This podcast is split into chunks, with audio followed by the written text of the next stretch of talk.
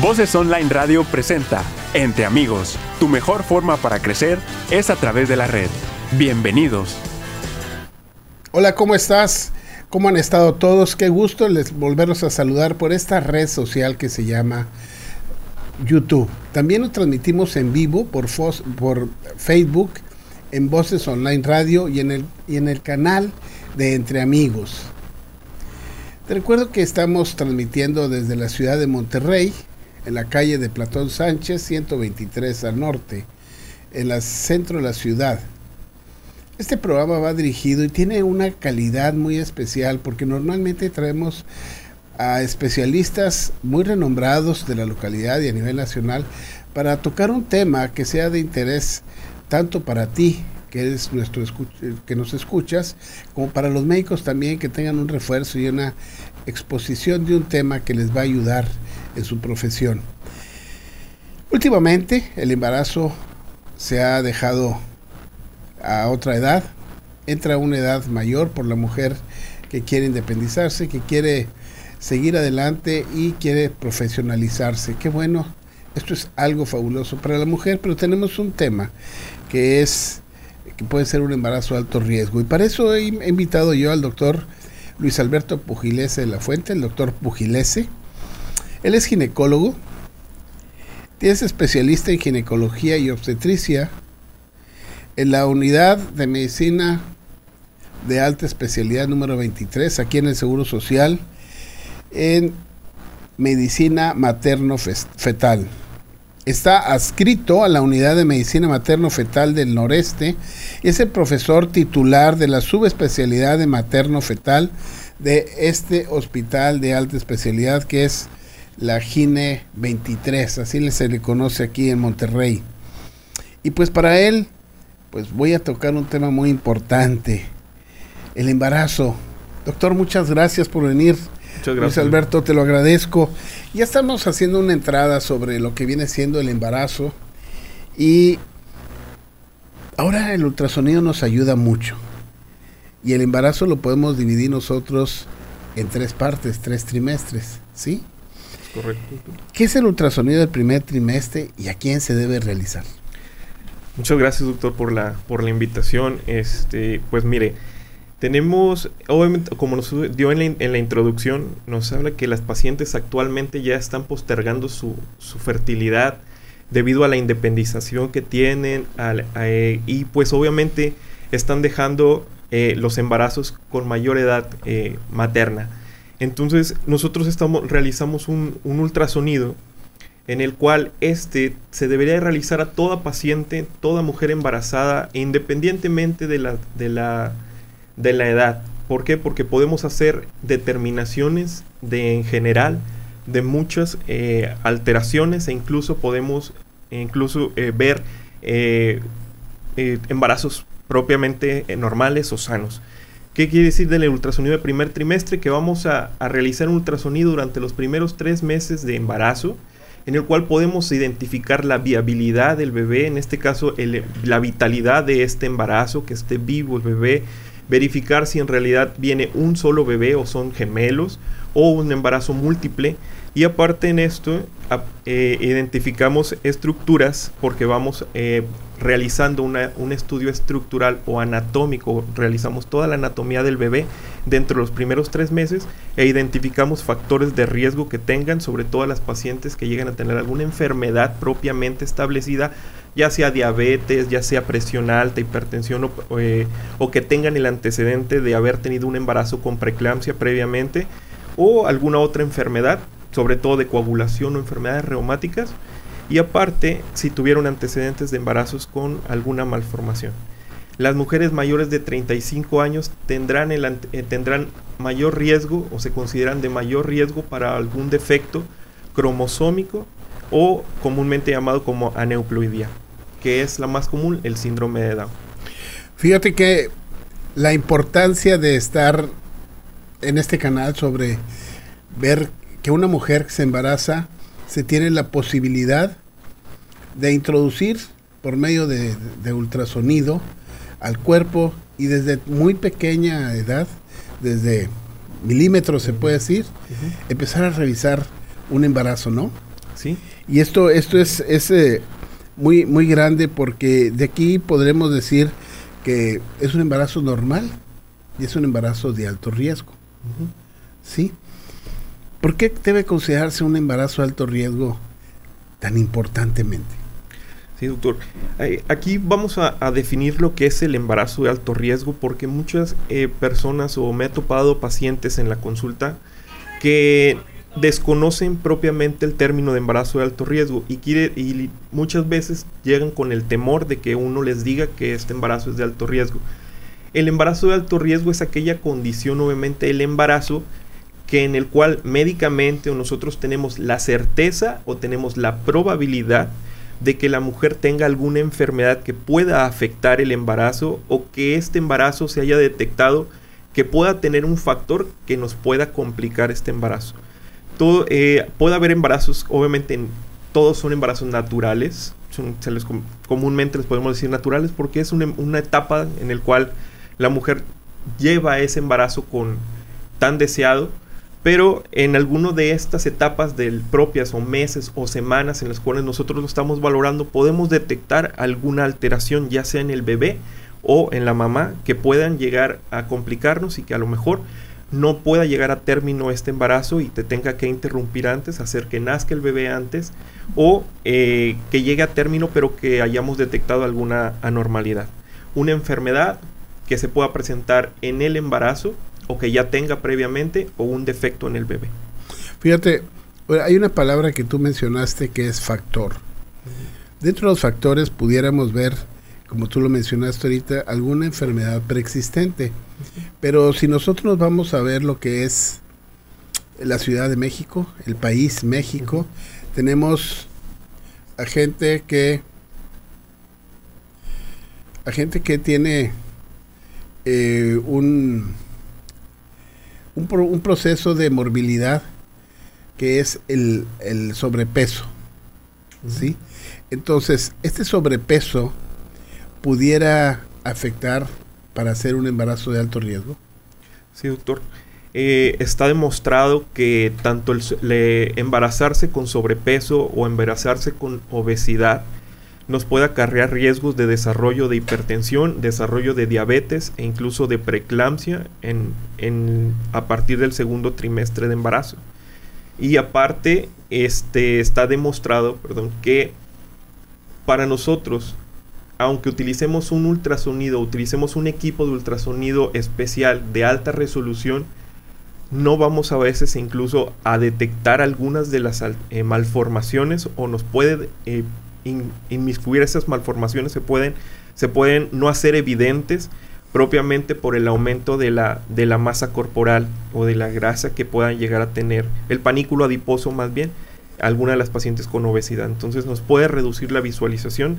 Si no tenemos un equipo de alta resolución, vamos a, batallar al realizar el diagnóstico. ¿Qué, ¿Qué, información tan relevante para nuestra población femenina? Más la gente que quiera embarazarse, que debe tener un control de peso muy adecuado para evitar riesgos tanto en su salud, en la salud del bebé, y que los estudios estos que se hacen se pudieran tener toda una calidad en ellos, ¿no? Claro. ¿Cuándo se debe de realizar estos estudios? ¿Es nada más el primer trimestre, en el segundo trimestre? ¿Se tiene que acompañar durante todo el embarazo de estos estudios que tú estás mencionando? Sí, doctor es obviamente el, ultrasonido de primer trimestre comúnmente nosotros lo llamamos como genético o, en sí eh, la mayoría de la, comunidad médica lo conoce como genético porque precisamente en, dentro del estudio propiamente de la ecografía o del ultrasonido identificamos o buscamos intencionadamente algún marcador específico que nos haga sospechar de alguna enfermedad cromosómica, ya sea la trisomía 21, que es el síndrome de Down, la trisomía 18, que es el síndrome de Edwards, y la trisomía 13, perdón, que es el síndrome de Patau. Estas, eh, este, enfermedades son cromosómicas y son propiamente con mayor prevalencia eh, o probabilidad en mujeres mayores de 35 años. Entonces, intencionadamente debemos de buscarlo. Existen, eh, no nada más estas enfermedades o nada más este, este cálculo de riesgo, este riesgo de estas enfermedades las vamos a buscar en el, en el ultrasonido de primer trimestre. Vamos a buscar la vitalidad, aparte vamos a buscar la corionicidad, como les dije, que es buscar el número de placentas o cómo se encuentra implantada en los embarazos cuando son gemelares. Buscamos la anatomía propiamente del bebé y este debería de realizarse normalmente entre las 11 y las 13.6 semanas. Podemos incluir lo que es de las 11 a las 14 semanas para poder hacer este cálculo de riesgo. Existe otro ultrasonido que es en el segundo trimestre, que realizamos entre las 21 y 24 semanas, que es el ultrasonido propiamente anatómico o estructural, en el cual eh, las pacientes que ya tuvieron factor de riesgo las vemos eh, de forma intencionada para buscar específicamente alguna anormalidad estructural, una malformación cromosómica, una malformación genética, una deformación en el bebé o buscar marcadores de segundo trimestre para síndrome de Down específicamente. Fíjate, tú estás en una unidad de alta especialidad que viene siendo el, Hospital de Ginecobstetricia número 23. Normalmente ahí van referidos los pacientes ya en unas semanas adelantadas, en una gestacional adelantada. Este primer trimestre, ¿cómo se harían estas pacientes que tienen una, una atención eh, de salud pública y que deben de ser revisadas? ¿Cómo se le haría a estas pacientes? Sí, doctor. Es toda paciente que debe, desde el momento en que se da cuenta que tiene una prueba de embarazo positiva o que ya sabe que está embarazada, debe de acudir a su unidad médica en este caso, cuando, tienen cuando las pacientes tienen servicio de salud público, hablando específicamente del Instituto Mexicano del Seguro Social, todas deben de ser canalizadas a su unidad de medicina familiar. estas pacientes que son captadas en la unidad de medicina familiar hacen su historia clínica, revisan su historial médico y el médico de primer contacto, que es el médico familiar, debe de catalogar a esta paciente con una puntuación. Ellos les dan una puntuación de riesgo y son referidas. Cuando las pacientes tienen una puntuación mayor de 5 puntos, son referidas a un hospital de segundo nivel o de tercero en el caso de, que no cuenten con un hospital de segundo nivel. Sería buscar una atención con un ginecólogo, sería en el, en el segundo nivel, en un hospital general de zona o en la unidad eh, de alta especialidad, eh, que es tercer nivel. Estas pacientes deben de ser canalizadas al área de, de embarazo de alto riesgo, o de control prenatal, propiamente dependiendo de la unidad en que se encuentre, ya sea su hospital general de zona o la unidad de alta especialidad, y de ahí determinar si este paciente se encuentra dentro de las semanas correspondientes para realizar el cálculo de riesgo del estudio de primer trimestre, que sería dentro de las 11 a las 14 semanas o de las 11 a las 13.6. Ya que nosotros nos captamos esta paciente y nos llegó referida a la unidad de materno fetal, nosotros hacemos, iniciamos el ultrasonido valorando la vitalidad del bebé, verificar eh, la localización de la placenta, verificar el tamaño propiamente del bebé. En este caso lo que vamos a hacer es medir la longitud cráneo caudal, que es de la cabecita a la nalga o, o lo que es cráneo rabadilla. Esa longitud va a ser la más específica, la más exacta para nosotros poder determinar la edad del bebé y de ahí partirá el buscar los marcadores específicos. Si se encuentra dentro de los 45 milímetros a los 84 milímetros que corresponden las 11 a las 13.6 semanas, eh, eh, seguiremos con el, el, estudio completamente de la valoración estructural temprana.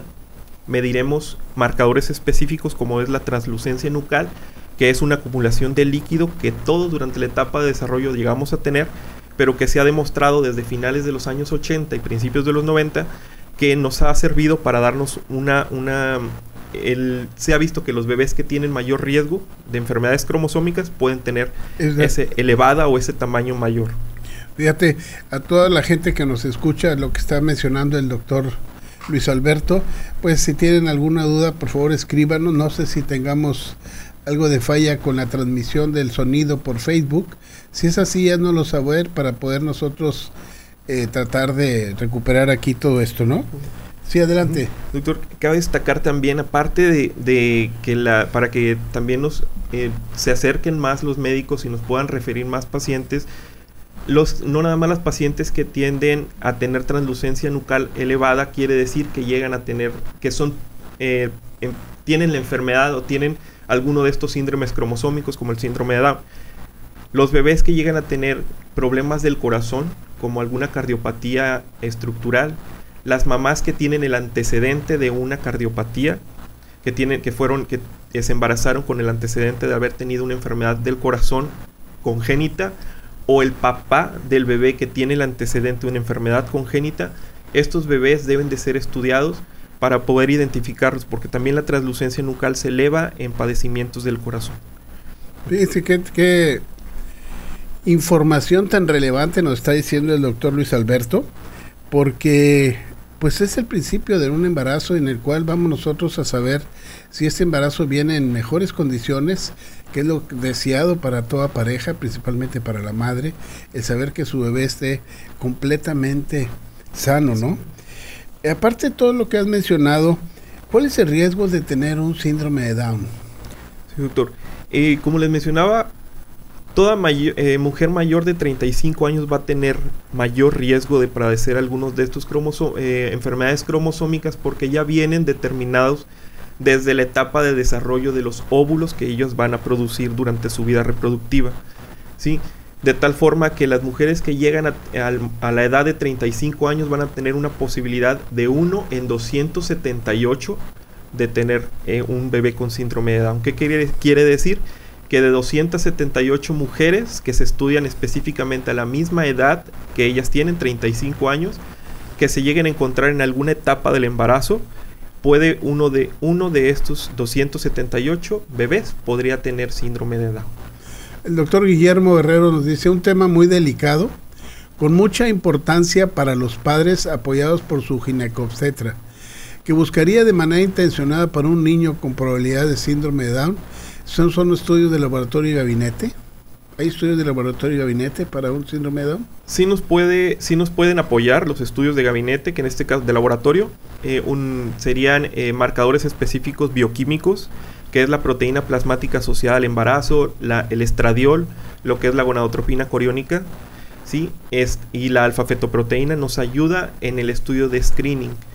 ¿Qué es, es un estudio de screening? Es un estudio o de tamizaje para detectar alguna enfermedad o factor de riesgo. O sea, este ultrasonido es un estudio de tamizaje, se debería de ser realizar a toda mujer embarazada independientemente de que tenga mayor de 35 años y obviamente ellas con mayor razón, pero las adolescentes dentro de también pueden se les debe de tamizar, o sea, toda mujer embarazada en cualquier etapa y cualquier edad materna debe de ser tamizada. Este estudio nos ayuda a, valorar los marcadores de ultrasonido pero los estudios bioquímicos nos pueden aumentar la sensibilidad y la especificidad de este tipo de estudios.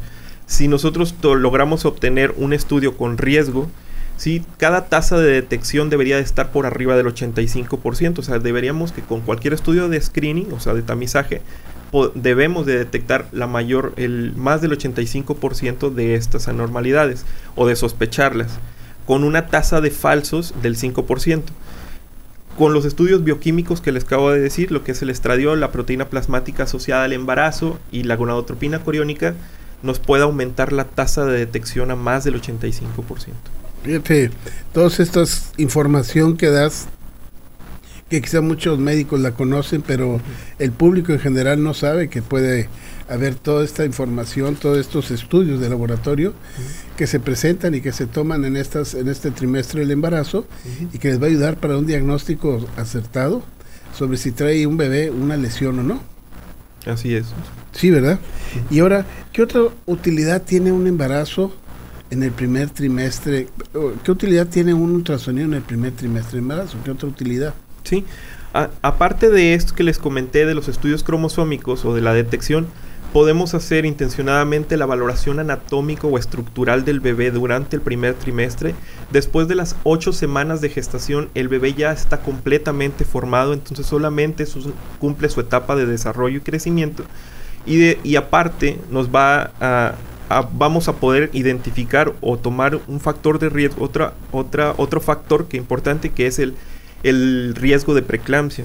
Las pacientes eh, mayores de 35 y menores de 19 años y algunas intermedias o las que tuvieron antecedentes de mamás con, que, con preeclampsia o las que tuvieron un embarazo previo con preeclampsia tienen el riesgo de desarrollar preeclampsia en este embarazo.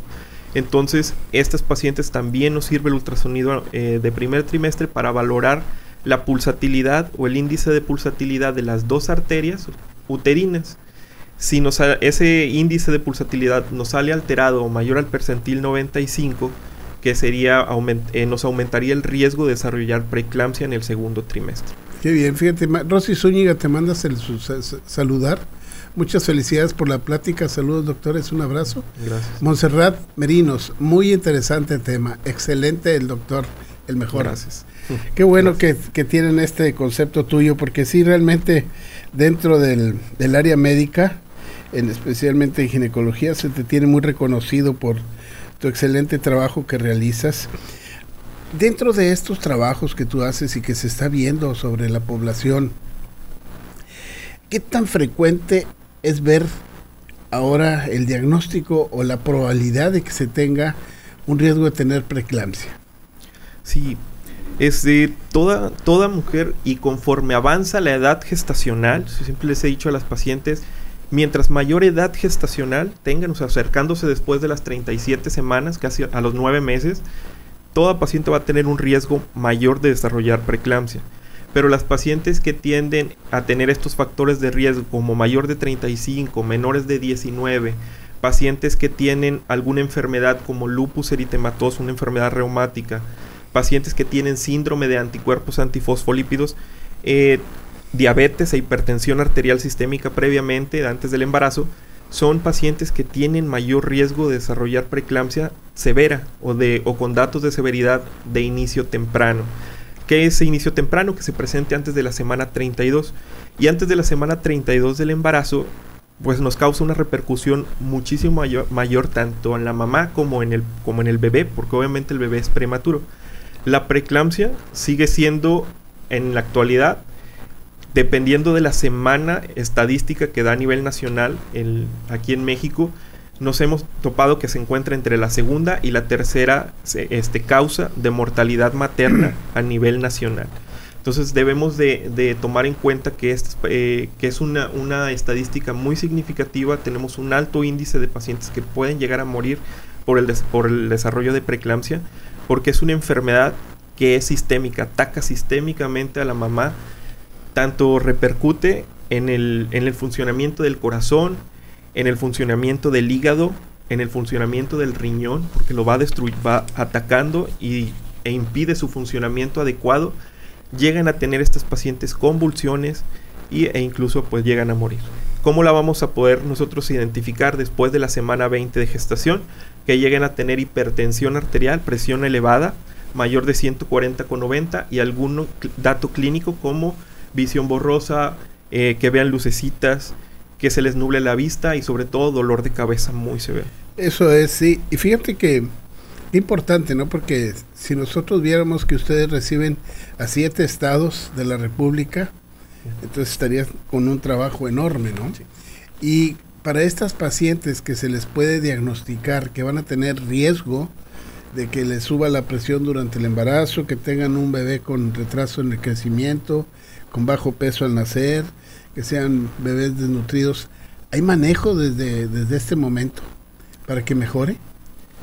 Cuando está establecido genéticamente dentro de los factores de riesgo de la preeclampsia, en, en, sí, si ya está establecida el riesgo, porque es a nivel de la placenta, el que la que está afectando el, ese desarrollo, la que va a propiciar el desarrollo, de preeclampsia, no existe una, una, un tratamiento específico. Sí, propiamente porque es a nivel placentario lo que causó el daño, lo que causa la, enfermedad.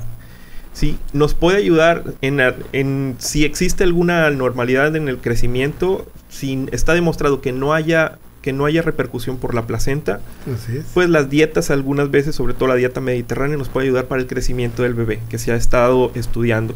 Pero cuando la enfermedad, ya sea restricción del crecimiento intrauterino y preeclampsia, por eh, etiología o por causa propiamente de la, de la placenta, no, no hay un tratamiento específico. Por lo tanto, ningún medicamento nos va a ayudar para revertir los efectos de la preeclampsia cuando ya está establecida. ¿Y tratamientos preventivos? Preventivos sí nos ha ayudado. Hemos visto que dentro hay un estudio que nos demostró que la aspirina tomada antes de la semana 16, una dosis de 150 miligramos al día después de la semana 16, perdón, antes de la semana 16, en mujeres que tienen el riesgo alto de pues, preeclampsia desde el primer trimestre, nos va a beneficiar con la disminución del riesgo en más del 60% de los casos. ¿Y esto predispondría a un parto o una cesárea? Sí, sí, ¿por qué? Porque si la paciente desarrolla preeclampsia de inicio temprano, o sea, antes de la semana 32, eh, puede y, la, ya tiene una preeclampsia eh, severa con datos de severidad, porque propiamente es para, precisamente es para esto el, el darle el ácido acetil salicílico o la aspirina para disminuir este riesgo. Si ya está establecida, no hay un tratamiento, entonces propiciaría el nacimiento inmediatamente, ya sea por parto, si tiene las condiciones adecuadas para tener un parto o una cesárea en la medida de los casos. Fíjate, eh, esto es bueno para que la gente vaya viendo cuál es la posibilidad que va a tener para una un desenlace final de su embarazo y que vaya viendo ahí cómo va a hacerle. Ahora, cuando tú estás revisando todo esto, ¿alcanzas a ver defectos congénitos genéticos mayores o, algún, o de alguna otra forma? En el primer trimestre los marcadores nos van a ayudar a tratar de demostrar si este bebé tiene riesgo. La translucencia nucal aumentada nos va a dar una posibilidad de riesgo. La ausencia o visualizar ausente o, presente el huesito de la nariz, que es el hueso nasal, si está ausente, obviamente es un marcador que nos va a ayudar todavía más a aumentar la posibilidad del riesgo de tener un defecto congénito, o en este caso cromosómico. Y en el segundo trimestre, en el ultrasonido anatómico que realizamos entre las 21 y 24, volvemos a buscar estos marcadores, pero ya existen unos marcadores específicos propiamente que nos pueden eh, ayudar a la detección. Sería, aquí la translucencia nucal cambia de nombre, sería pliegue nucal aumentado mayor de 6.5 milímetros, que esté ausente el hueso nasal o que esté muy chiquitito del hueso nasal por debajo del percentil 5 en la medida, que tenga unas estructuras cerebrales que son los ventrículos laterales que estén dilatados mayor de 10 milímetros, que tenga eh, alguna, eh, alguna alteración estructural del corazón. Hay una, un marcador que es el foco ecogénico, una calcificación en el corazoncito que podemos detectar. Ese es otro factor también de riesgo.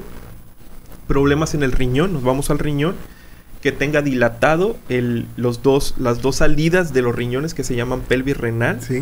Ah, y aparte también en el corazón podemos buscar una arteria. Hay una arteria que se llama arteria subclavia derecha, aberrante. Nosotros no tenemos arteria subclavia derecha propiamente derivada del corazón. encontrar una arteria subclavia derecha que sea aberrante también nos aumenta el riesgo de síndrome de Down. Y el, en sí, el intestino también podría cambiar, es otro marcador. Un intestino que se vea más blanco, que se le llama intestino hiperecogénico, nos aumenta ese riesgo de síndrome de Down. Fíjate qué bien. Lidia Fierros, importante darle la difusión a tan importante tema para elevar la, cultura y la prevención. Excelente médico el doctor Pugilese, felicidades, Dios le dé muchas bendiciones en toda su vida. Te mandan felicitar, sí, porque por eso quería invitarte, porque sé que mucha gente te sigue y está agradecido con el trabajo que tú has hecho. Y ya para finalizar esto, ¿qué recomiendas a la gente que nos esté escuchando?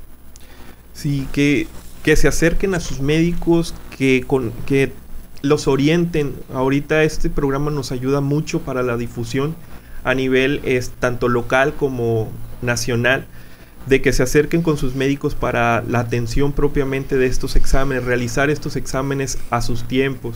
Si la paciente tiene factores de riesgo que no se le vaya, que no se le pase a realizar el ultrasonido eh, genético de primer trimestre, Sí, porque nos hemos topado en la consulta pacientes que desafortunadamente se dieron cuenta de que estaban embarazadas ya de forma muy tardía y no lograron eh, tener un ultrasonido de primer trimestre.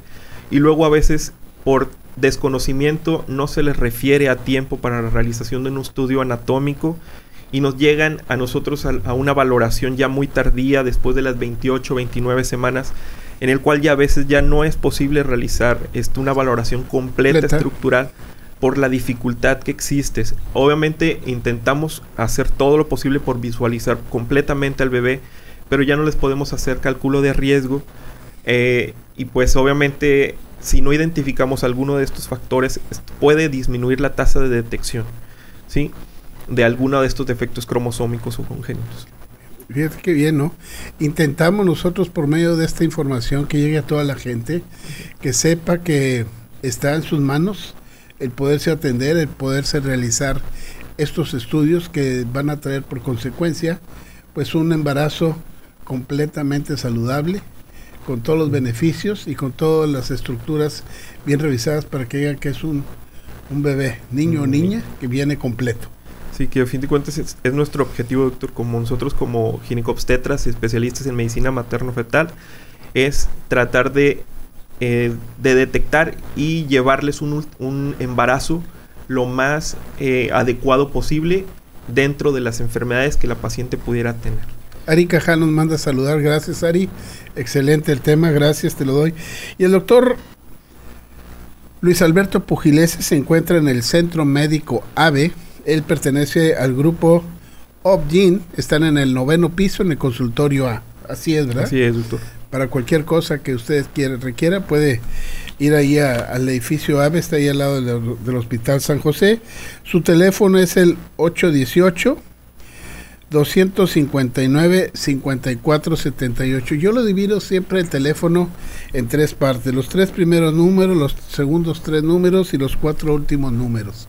¿Por qué? Porque sabemos que algunas compañías tienen una serie de números, por ejemplo, 818 pertenece a una a una eh, compañía telefónica, lo sigue el 259 y el 5478. 818-259-5478. Se lo prende uno muy rápido para poder hablar con el doctor Luis Alberto. Doctor, muchísimas gracias por este tema y la información que nos has dado. Excelente saber que el embarazo del primer trimestre va a ayudar mucho a un embarazo sano. Detectar malformaciones y ponernos a trabajar con estas malformaciones que se presentan para que se puedan eh, revisar y llevar, si se tiene algún problema, pues poderlo resolver cuanto antes. Muchas gracias, doctor, por la, por la invitación y por la oportunidad que me dan para poderles hablar de este tema que en realidad es, es muy importante y para nosotros como materno fetales la verdad es pues tratar de hacer el pan de cada día con estos, estos estudios. Así es. Gracias a todos ustedes. Les recuerdo que estamos en YouTube. Si nos puedes dar una campanita ahí, un, clic en la campanita si te gusta, nos compartas por favor, porque es información que sería prudente que llegue a toda la, toda la población, en todos los estados, en todos los ámbitos, para que ustedes puedan estar bien, bien informados. Te recuerdo, yo soy Roberto Córdoba y nos vemos aquí el próximo martes. Hasta pronto. Voces Online Radio presentó Entre Amigos. Tu mejor forma para crecer es a través de la red. Escúchanos en la próxima emisión.